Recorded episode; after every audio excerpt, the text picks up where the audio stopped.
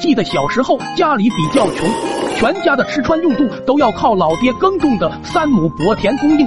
这种情况一直持续到我上大学，我开始做兼职赚生活费，家里的开销才不那么紧张。这天我正在送外卖，突然接到老爹的电话，好大儿，你在干什么呢？重来买两，没啥事，我先拔了。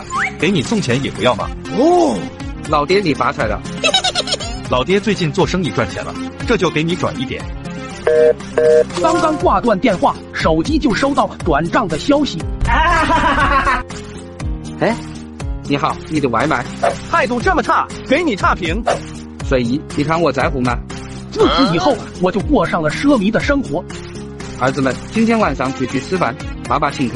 哦杂志发财了，居然要请客！干杯，干杯！吃完饭我又买了几套衣服，换了最新的 iPhone。杂志，听说我们班的若雨跟你表白了，你怎么没答应？爸爸现在有钱了，当然要找一个更漂亮的女朋友。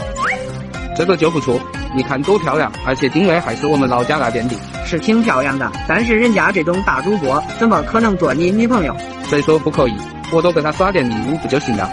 从那之后，我每天都给这位女主播刷礼物，钱不够了就找老爹要。老爹，再给我打点钱，我没生活费了。你这臭小子花钱也太快了。不过刚好最近老爹有一个大客户，每天给我刷不少礼物，一会就把钱打给你。哎收到钱，我转手就全部打赏给那位女主播了。感谢大志哥哥送的火箭，终于刷了一堆礼物以后，我加上了她的微信。美女，你是宝州村的吗？是的呀，太好了，我也是宝州村的，刚好我们学校放假了，我啊去找你吧。好呀，当下我直接坐上火车就往老家赶去，一路上我都在幻想跟她见面以后的美好生活。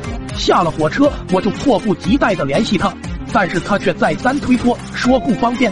迫不得已，我就打开她的直播，顺着直播的定位一路找了过去。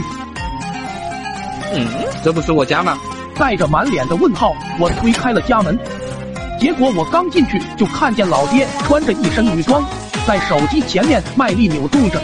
眼前的这一幕让我惊讶的说不出话。我掏出手机再三确认，这、这、这、这，难道我魂牵梦绕的女神居然就是我的爹爹？